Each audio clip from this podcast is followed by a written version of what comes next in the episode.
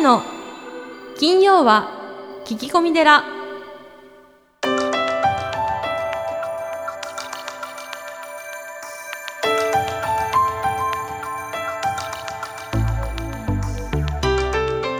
ようこそ架空のテラスタジオにお送りする長谷の金曜は聞き込み寺。ナビゲーターの南雲もぐなです。群馬県太田市は随願寺住職であられる長谷さんよろしくお願いいたします、はい、よろしくお願いします。えーポッドキャストネームピンキースマイルさんからのお便りです、えー前の配信で業についてお話しされていましたがある書籍に親の業は遺伝すると書いてありました。求めすぎの業怒りの業妄想タイプの業傲慢支配者タイプの業など親の業はいろんな形でこの人生に影響するとありました。良いものであればいくらでも遺伝したいものですがマイナスなことは勘弁してと思ったのですが、えー遺伝から逃れる術はあるのでしょうか？っていう面白い質問届いてますね。なんか遺伝からは逃れられなさそうな気がしますけどうん、どうなんでしょうか？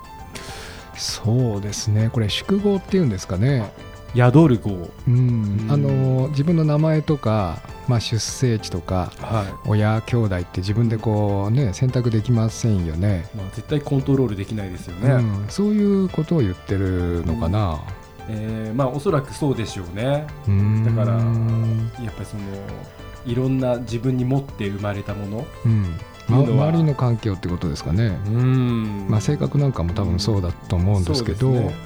あの多分生まれたばっかりの赤ちゃんってねはい。あの何もこうない無垢の状態ですけどやっぱりはい。DNA は親からこう受け継いでるんで、うん。やっぱり背格好とかうん。体つき、うん。性格みたいのははい。多分毎日親と生活してますから、はい。まあだんだん似てきますよね。そうなんですか。やっぱ似てくるんですかね。似てきますよね、でやっぱりこう名前も毎日毎日こうね、呼ばれますから、だんだんその名前の印象みたいなのも潜在意識に落ちていくし、うんやはい。っぱり親からかけられる言葉っていうのは特に小さい時って潜在意識に落ちますんであのその子の人生をこう形作っていきますよね。まあそう考えるとじゃあやっぱ親の影響っていうのは大きいですね、まあ、大きいですしであのよくこう法話で言われるのはね人の人生は2回あるってよく言われるんですけどはい。1回目の人生はその方の、まあ、生命というか寿命が終わった時。で2度目の人生っていうのは、はい。その人が生前こう関係した方々はい。その方が亡くなる時に、うんうん。まあ、その人の2度目の死みたいなことをまあ、法話で、えーよく使うんですけれどもね。でも僕もね、あのーうちの父はもう6年前に亡くなって、今年七回忌なんですが、はい。あのー僕はこう大学東京行って、うん。その後永平寺に3年行って、はい。でその後東京に戻ってきてまたその後ハワイに、え7年半いたので、うん。まあ地元に1415年戻ってないんですよ。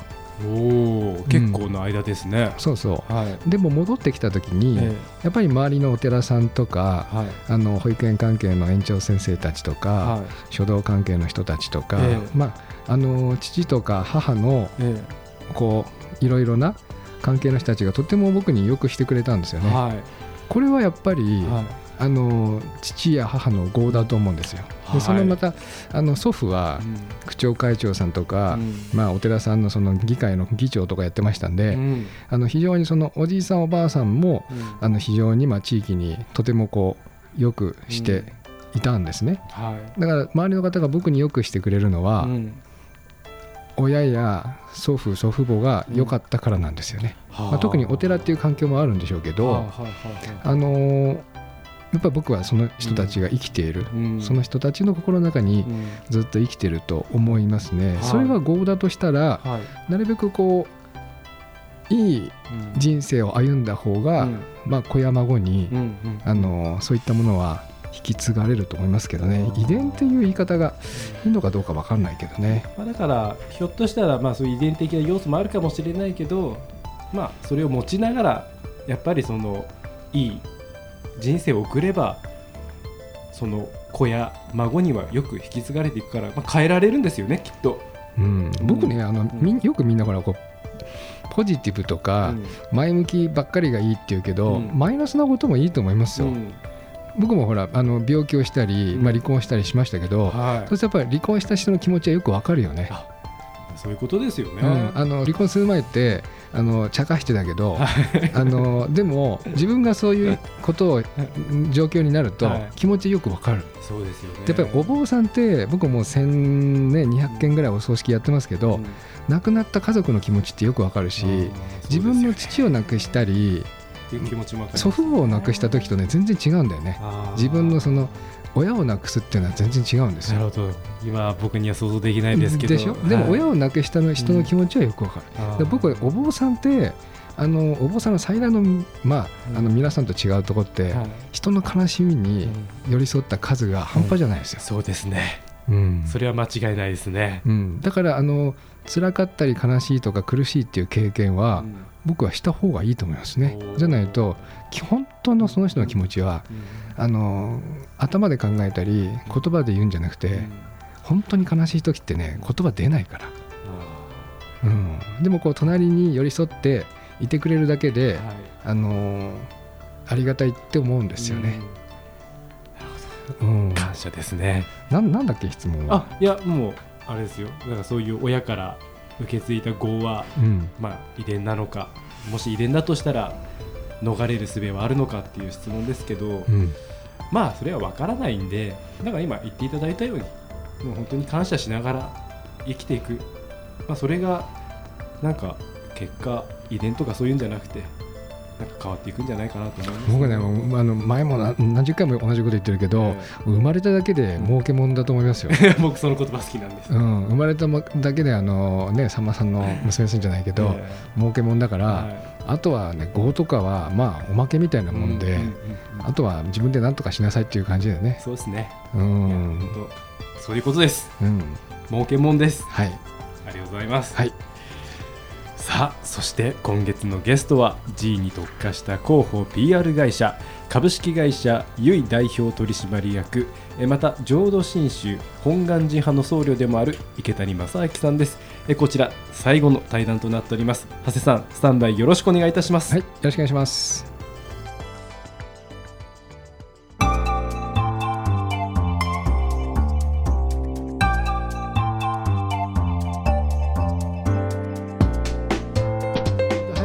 がお葬式の、えー流れから、えーその後お葬式の後の納骨までいろんな相談に乗ってくれたっていうことででしかも解決策までちゃんと提案してくれたっていうことですごくその信頼長谷川さんに対する信用が増してこのお墓を選んだっていうふうにおっしゃってました。なのでやはりまあいろんな皆さんの解決策を提示されてるんじゃないかなっていうふうにインタビューして思いました。はい、その中であの早川さんから聞いたんですけども長谷川さんの随願寺でお葬式をするとなんか想像もしてこなかったあのお葬式のビデオを作ってくれっていうふうに聞きまして。ああ、作ってますね。皆さんに作ってますね。ああのお葬式のビデオってどういうことなんですか、えっ、と映像を流すんですよ。はい。その方の一生というか、まあ、小さい時から、まあ、写真があればですけどね。小さい時から今までのそのご家族の思い出とか、まあ、あっち行ったこっち行った結婚式、まあ、法事の写真とか、まあ、たくさんありますよね。はい。その方の写真をいただいてきてあの先ほど言った枕業の時に。うん。であの僕が映像とか音楽とか言葉をつけて、まあ、お葬式のその皆さん回葬者の方が お焼香する時に流すんですけどね。まさしくあのお葬式のビデオを流すお寺ってそんなに僕は見たこともないんです大けれども。変ですよ。大変。もう3時間4時間かかりますから。あのまずお父様早川さん亡くされて、うんうん。えー先ほど言った通りその急遽、うん。おそのいわゆるおお葬式の準備をしなくちゃいけない中で、うん。初めて会ったあの早川さんにうん映像を作る説明ってどういうふうにしてるんですか？それは説明してません。ぶっつけ本番です。あのお通夜の番でも見せません。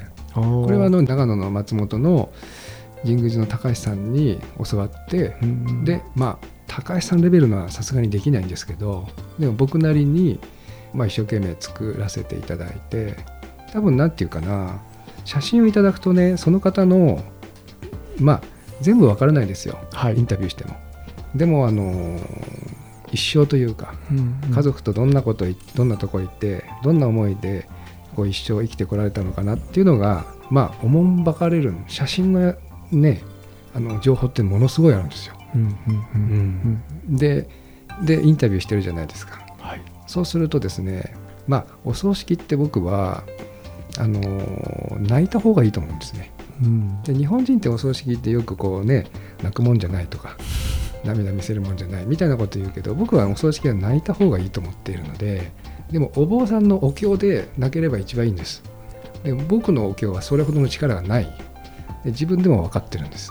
で、まあ、うちは弟子でねいつも23人でやるんですがやっぱり音楽の力ってものすごい、うん。特に歌詞です。その歌手の歌手の力っていうのはものすごいものがあって、そこにそのし亡くなった方の写真と、えー音楽を合わせるとですねいいものができるんです、うん。まあ、その他にお孫さんからのね一言とか奥さんからの言葉みたいなこともいろいろ入れたりするんですが、うん。でも僕はあのお葬式ってプロデュースだと思ってるんですよ。うん。式ですよね、うん。はい、だから、あのー僕お坊さんがプロデュースしてでお坊さんがお経を読んでお坊さんが法話して、お坊さんが司会してっていうのはこれね僕しかできないです。そうですよね、うん。あの私たち僧侶もお葬式に何をやってるのかっていうともう十分なプログラミングが葬儀会社とできていましてあのこれ簡単に言いますと,、えー、と私たちはその遺族がいわゆる弔問客が並んだ、えー、と人数を把握するんですね最初に。うんうん。となるとそのその人数に合わせたお経の長さで昇降の時間を決めてるんです。そうだね。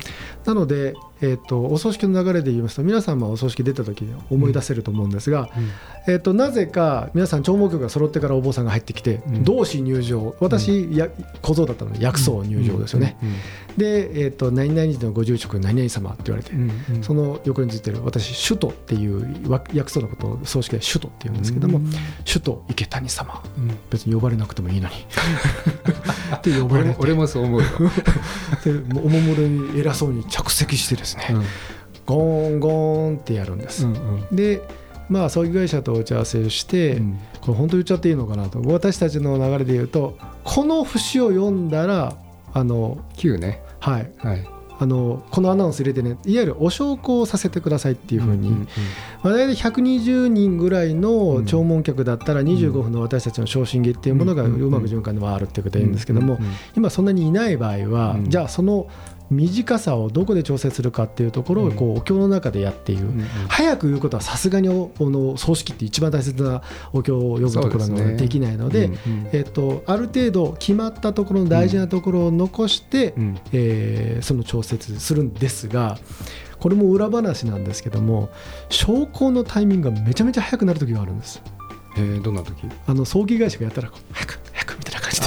東京とかね 東京とかほら40分以内で初七日までとか言うじゃないですか、はい。無理でしょって。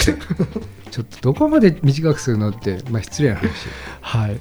うん。となるとやっぱりその私たち先ほど長谷川さんがプロデュースって言ってますが、お焼香が終わってるのにずっと長くあのお経を読まれてもみんな苦痛なのでそうですよ、でけど私たち前を向いてお経をやってるので、うん。どうやってそれを感じ取るかっていうと実は横の輪え輪お輪があるんです、さんね。はい、はい、の横に立ってるこの鐘があるんですけども、お葬式の時はそのいわゆるあの鈴色じゃなくてあの鏡面いわゆる後ろが見える形のあ鏡がついてるんだ。そうなんです。あるよね鏡がついてるあのお香を入れる箱とかね。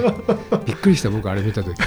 あこうやってやってんだと思って。なあれで後ろを実は見てるんです。るほど僕なんか9ですね、ああ、うん、お焼香お済みでない方はって言った時がもう,、はい。もう終わったんだなっていう合図なんで、うん、それで9でやってますけど、はい。ただそのお坊さんのお経いいんですよ。でお話もねあのとてもいいんですねただ僕が使ってるのはその映像の力はい。映像の迫力はうんうん。もう今、ね、映画とかライブとか何千人、何万人規模でやってるじゃないですか、うんうん。多分ね昔はお寺のお葬式っていうのは最大のイベントだと思うんですよ、うんうん。今でもそうでもない、うん。そうするとあのどれだけそのお葬式というものにその皆さんが納得感があるかとやってよかったと。うん。だから僕はお葬式で本当思いっきり泣いてで会場出ていく時にすっきりしたっていうのが実はイメージしてるんですね、だから泣いてもらうように泣くようなお葬式を皆さん号泣できるようなお葬式をやらないと意味がないじゃないかと、その何言ってるか分かんないようなお経を聞いてもしょうがないよねって思ってるんですよね。うん。はい、それはなんか意識してますね。まさしくまあ超えたいですけどあのーまあ定型的なうん。お経はまずやるんですが、うん。その後いかにその遺族や弔問客の方にこの個人とのお別れのこの日っていうものをここからどう私たちがその残された移民として、えー伝えていかなくちゃいけないか思いをこうお思って、えー生きて続けていくかっていうことを大切にしたいものですからその後のお坊さんの話が一番大切なんですけども、僕それいきなり上から立って法話をするっていうのもいいんですけどそれだけじゃちょっと残遠いでしょ？そこすごく遠いいでしょ？はい。ね。でおもむろになんか5分ぐらい話をした後うん。同志退場って言ってなんかえなんかコミュニケーションもないまま去っていくってで最後お布施をもらって帰るっていうのはちょっと違和感があるなと思った時にだから直送になっちゃうんですよ。ああそうですね。うん。うん。誰でもいい。っはい。ていう話。そのうちにペッパー君でもいいみたいな話になっちゃうんですよ。ね。うん。その中でそのこの摂取さんから聞かせていただいたものは、その時に最後にえー映像を流すんですよあそれってありだなと思っていて、うん。確かにお話だけでもちろんそのか、ね、感動するお話もいいと思うんですけども、うん。やっぱりその個人とののお別れの大切な日を思い出してもらうっていうためで言うと映像と音楽の力っていうのは確かにありだなっていうふうに思僕もね実は5年前に父が亡くなったんですが自分で作ったんですけどね自分の小さい頃からの写真。うん。やっぱり見ててね泣けましたよ。あだからね自分の親を送ったんで親を亡くした方の気持ちがねほんとよくわかる。よくね両親を亡く亡くしてから一人前だってよく言われるじゃないですか、うん。やっぱり気持ちはわかりますよ。うん。だから昔はねまあ二十、歳の頃は失礼な話お葬式って言っても帰ったら何食べようかなとか思ってましたよ、うん。うん。うん。でもそうじゃないっていうね。やっぱり父を亡くすとあ亡くした時の気持ちってこうだよねってう、ん。うん。うん。そんなんじゃダメだってうん。ある時思ったんですよね、うん。やっぱりなるべくまあ本人の気持ちにはなれないですよ。はい。なるなるべくどこまで近づけるかっていう挑戦してますからね、うん。うん。うん、それは僕のなんていうかな生きがいというか、うん。うん。あの私の父ももちろん兄も本当にこれまで長くお世話になった檀家さんのためにお葬式をして、うん。その方との思い出も含めた思いを戒名につけてますがね。もちろんこれはもう800年続くこの仏教の日本の仏教の中でみんなやってることではあるんですけども、うんうん。今この時代に必要なのはもちろん戒名も続けてやっていくんですけども、うん。今のこの思いっていうところをやっぱりそのインパクトとして、うん。えーこういう思い出がこれまであったよねっていう映像をこの場所で上映してうん。でこの日を思い出してもらうっていうもので言うと戒名だけじゃちょっと物足りないなってちょっと思ってまして、うん。まさしくそのプロデュースとすれば最後に納棺の時にお花を添えてあげるっていう大切な儀式の時にもそうですしその前にまあ思い出を振り返るっていうものは確かにいい、まあ、プロデューサーだなというふうに思ってあのね、全部映像を流してるわけじゃなくて、はい。もちろんそれねあの人と人とのお檀家さんとの距離の関係があって、うん本当に近い方、うんうん。もう昔からね本当によく知ってる人たちだったら別に映像なんかいらないと。うんうん。来る人たちもみんな知ってんだこの人のことうんって、お経だけで十分なんだっていう人もいてそれは僕流さないんですよ、うんはい、でクラシックで送る時もあるしそれはもうおせっさんが、あのー主役なんでもうおせっさんの好きなように。っていうのがうちのお葬式のコンセプトなんですね。うん。皆さんでも喜んでもらって満足してもらってるからいいんじゃないかな。あのなかなかやっぱそういうことをやってくださるっていうこうプロデュースもそうですけども勇気っていうか。最初はね 惹かれましたよ。なんでってなりますよもうね。6年ぐらいやってるから最初は僕必ず2人でやるんですけど僕が泣いちゃう時があるから弾きましたねみんな。みんなでさーって弾いてから分かりました。うん、弾くっていうのはなんていうか何やってんのっていう。何やってんのっていう。でも何回か繰り返していくうちにあ住職はこういう思いでやってるっていうのが、まあ、僕もお話ししてるんで分かるしでみんなああなるほどねってそれはいいのあることだっていうことが分かってきてであのやるのもやらないのも自由だ。うん。であの和尚さんはあのなんですかね僕がこういろいろ情報発信してるんで多分皆さん理解されてきている。うん。っていうのが変化かな、うんうん。だから最近はもう全然もうリハーサルもしませんよ、あはい。見ま見せません。まさしくこれはお墓の記事で書いたあのお葬式の体験談なんですけども、うん。まさしくお墓の価値ってお墓だけを伝えているわけではなくてお寺がやってるおあの施主さんとの付き合いですね。あのお葬式もそうですしお墓のこともそうですしその後のご法事を含めたお寺との付き合いっていうものをこの記事に残してるっていう感じです。うん。はい、ありがとうございます。池谷さんがあのインタビューされていて、はい。分かったことってどんなことですか？はい、やっぱりそのお寺の思いっていうものを可視化すれば、そのお寺の価値というものは必ず人に伝わるんだなっていうふうに分かりました。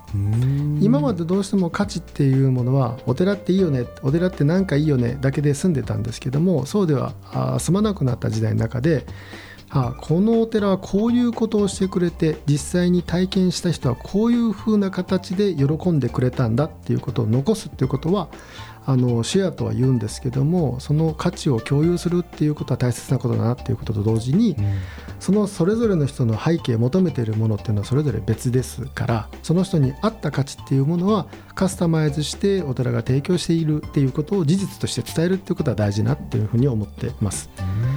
はい、でなおかつ、えっと今その随願寺さん哲さんをたくさん取材させてもらったんですがお寺に協力したい人ってこんだけ潜在的にいるんだな。そうだね。僕も気がつかなかったですね、はい、もっとお願いしなきゃいけないですねそうなんです。うん。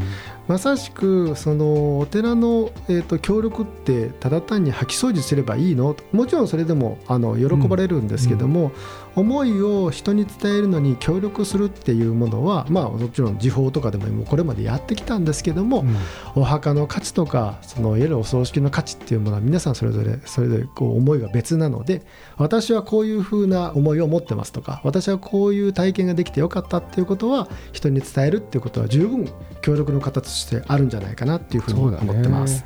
うん。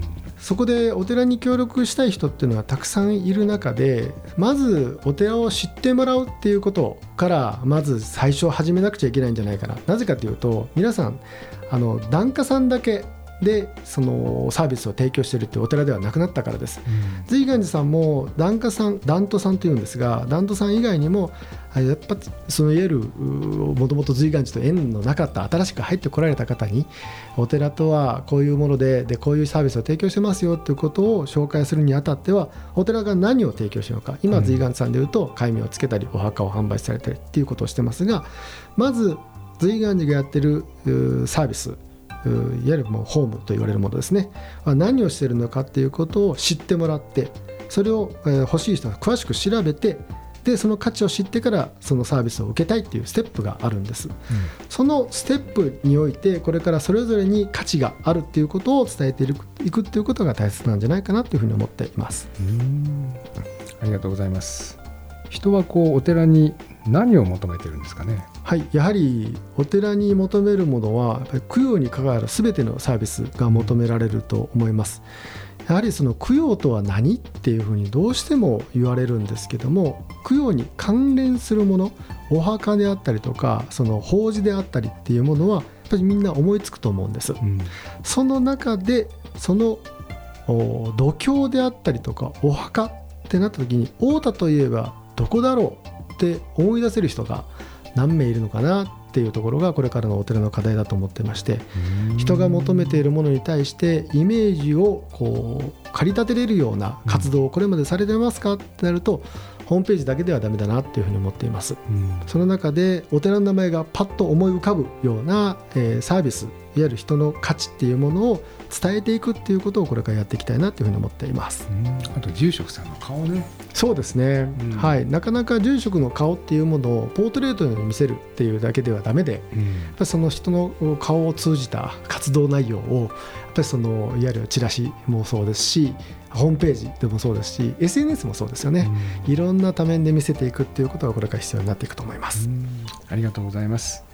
どんなお寺が人から求められます？はい、えー自分のお寺の強みを理解しそれをちゃんと発信できるお寺だと思っています。随願寺さんのインタビューうん摂取さんのインタビューをしてもうお分かりの通り随願寺さんのあの強みというものはやっぱり長谷川さんの人柄っていうところなんですね、皆さんもちろんそれぞれに住職がいてその皆さん人柄がいいっていうふうにおっしゃるんですけどそれをちゃんと強くあの発信するっていうことは大切でそれがちょっとなかなか欠けてるかなっていうふうに感じます長谷川さんはちゃんとそのいわゆるあの控えめでもなくけど決してアピールでもなく、えー私がここの住職です。でこの思いを大切にしてますっていうことを明文化されてますのでこれは人にとっては分かりやすいなっていうふうに思ってます。なので求められると思います。ありがとうございます。えー、とお寺の価値っていうのは可視化できます、はい。まさしく供養とは何ぞやっていうようなそのサービスの内容。でしかもその価値受け取った人の価値を明確に伝えることができればそれは感謝の気持ちとして、えーそれを人に表すことができると思います。実際に感謝されないサービスって何の価値も感じないものですから私はこういうサービスやってます。だけではダメでそれを受けた方はこういう感謝の声をお私たちにこう言ってくださっています。っていうことを伝えるっていうことが大切だと思っていましてその価値っていうものを可視化するためにはそれぞれの受けた方の声、えー墓地でいうと墓地ご契約者様の声というようないわゆる価値を可視化したサービス、えーこれからは絶対必要だと思っていますのでその可視化する活動をこれからも続けていきたいなというふうに思っています。あれはでもいいよねあのお坊さんが聞けお坊さんだとやっぱりみんなねあの緊張して喋らないよね、そうですね、はい、お世話になってますとしか言えないとね思います。やっぱり第第三者が聞く池谷さんが聞くからはい、また池谷さんはプロだからね。本当に聞聞いて文章にまとめてねネットまでアップしてくれますからあのそっちの方がいいよね。ありがとうございます。理想のお寺。池谷さんの思う理想のお寺っていうのはどんなお寺ですか？はいもちろんこれまで通り檀家を大切にするお寺っていうのは必ずやっていかなくちゃいけないです、ただやはりお寺というものは地域のためにある。っていうのは社会インフラみたいなものなので、檀家様だけじゃなくてその市場にいる市民の人たちに自分たちはこういうことをやってるっていうことを明確に伝えれる、うん。そのようなお寺が理想なお寺だと思っています。ちょっと私がやっているマーケティングの言葉になるんですけども先ほど純粋早期女性早期っていうふうに言いましたがイメージできるお寺っていうのは決してチラシやテレビ CM をやるっていうようなお寺ではなくて、うん。その、えーやってるサービスの価値をいかに理解してもらえるか長く知ってもらえるかっていうことが必要だと思います。そうなってくると実際に檀家様だけ知っているっていうだけではなくてその市場にいる市民があ檀家さんでこういうサービスあそこは受けているんだよね。あ私たちがもしこのお寺にお世話になったんだったら同じようにサービス受けられるのかなっていうふうにイメージができるような、うん。そのようなサービスの内容を明確に伝えていくこと。それが必ず認知の水平方向というんですけども、みんなが知っていることによってその価値が向上するっていう形になると思います。ではまず何から発信をするのか、まずは今の時代お寺のホームページを持ってないとなかなか発信する場所っていうのもないものですから、まずホームページを持ちましょうということから伝えていってます。はい。いやありがとうございます、えー最後にですねあの皆さんにお聞きしているんですけども池谷さんにとって、えー幸せとはあと豊かさとは一体何でしょう？はい、幸せとは、えーやっぱ人が安心できる場所を持つっていうことだと思っています。私も神戸出身で、あの東京に移り住んで、えー賃貸パートを借りて、えー住んでいますけども家賃いくばっか払ってこれ何年まで続けて払えるのかなっていう不安があります、家を持ったらじゃあ安心かっていうとそうではないです。私も実際実家いやありますけれども潰れんずでありますが、やっぱし不安はつき残ります、えーなぜかと言いますとやっぱり家族でしかもその家族がずっとこの家に残ってくれるのかっていうのもそうは分からないわけですから、やっぱし長く続く安心というものはやっぱしここにいると必ず誰かいてくれるよねっていう安心だと思ってまして、そういう意味で言うとお寺というのは必ず住職がいてくれるこの安心が、えー人の幸せにつながるんじゃないかなというふうに思っています。ありがとうございます、ありがとうございます。えーこれから、あの池谷さんに、はい。まあ、アクセスしたいというか、はい。連絡を取りたいという方ははい。どうしたらいいですか、私は、えー、とこれからも都内で、えー、と都内を中心に全国のお寺のその広報活動の代行をしていこうと思ってますので、えーえーと私のホームページではないんですけども「えーダイアログテンプル」という記事、えーサイトがあります。あお。坊さんがいっぱい出てるやつはい。ね、、これは僧侶の人柄記事で検索していただくと、ん。トップで私のダイアログテンプルっていう記事のサイトが出てきますのでここにアクセスしていただいて、うん。その中にある私のメールアドレス、が書いてございますのでこちらにアクセスしてください。info アットマーク東京テンプル .jp という E メールアドレスになります、はい、わ、はいかりました。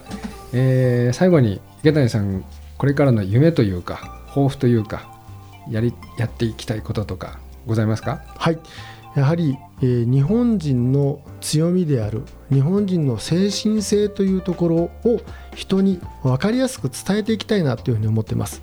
その中の一つとして寺院の価値を再構築していくっていうことなんですがじゃあまあ具体的に何をするのかっていうことで言うとお寺がやっているサービスそして価値っていうのを可視化するっていうことをしていきたいなというふうに思っています可視化することによって人は分かりやすくなりますし安心してそこにアクセスできるようになりますので皆さんが全てその安心を勝ち取るために、えーお寺は分かりやすいサービスをしているっていうことを伝えていきたいなというふうに思っていますはい、えーありがとうございました。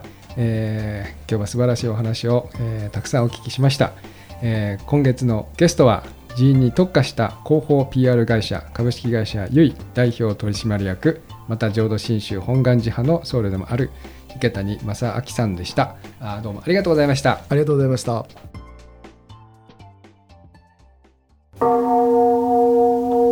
ずずず随願寺。随願寺にまつわる最新情報をずずずっとクローズアップしてまいります。行事のご案内講演会コンサート情報エトセトラ今週は何でしょうか長谷さん。はい、えー、随願寺ではあ皆様の人生相談悩み相談を承っております、えーメールまたはお電話で、えーいつでもご連絡いただきたいと思います、えー宗教仏事のこと運勢将来のこと仕事や対人関係のこと精神的なことご家庭のこと、えー個人情報はあお守りいたしますのでご連絡いただければと思います。よろしくお願いします。以上ずずず随願寺でした。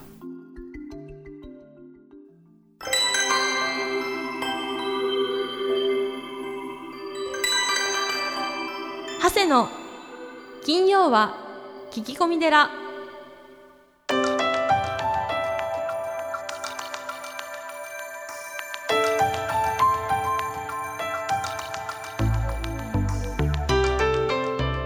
さあということで長谷さん、はいえ今月のゲスト池谷正明さんですが、うん。いかがでしたでしょうか？池谷さんはね前から本当にあのうちのお寺に出入りしていただいて本当にあのダイアログテンプルから寄せさせていただいて、やっぱり文章も上手だしそのビジネスのね計画もさすがに元テレビ局に勤めておられた方ですからうん。すごいねすごいですね、うん。お話も上手であとそのインタビューですか、まあ、うん。長谷さんのそのお墓うん。買った方へのインタビューの話もちょっと感動してしまいましたうね、ん、やっぱり僕らねそのお坊さんじゃないですか。お墓をね、そのお分けする方なんですけどどういう思いで買われてるのかって実はですね、よく分かってなかったんですよね。うん。それを知ると長谷さんも身が引き締まる思いだって言ってましたけどうん。いい機会になったんじゃないですか？長谷さんにとっても、そうなんですね。本当にあのああいうね僕には言えないけれども池谷さんに言えるってことがたくん、さんあって、僕もこう修正していく点がよく分かったのでうん。本当にあのまだまだね今は8人ですけどこれが10人20人30人50人ってなってきますんで、はい。もっともっと皆さんにうんあの喜ばれるお寺作りができるんじゃないかなと思って、うん。あの大変期待してるんです。そうですね。素晴らしい活動されてる方ですね、いうん。や本当素晴らしいお話でした、うん。長谷さん今月もありがとうございました。ありがとうございました。ここで番組からのお知らせです。新型コロナウイルスの影響により収録再開のめどがつくまでの間しばらくお休みとさせていただきます再開のめどがつきましたら皆様には SNS などでお知らせします。以上番組からのお知らせでした。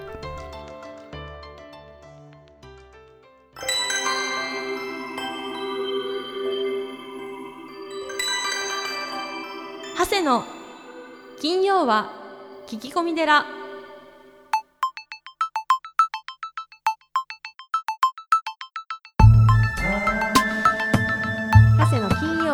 込み寺いかがでしたか？この番組ではリスナーの皆様からお悩み相談メールを募集しています。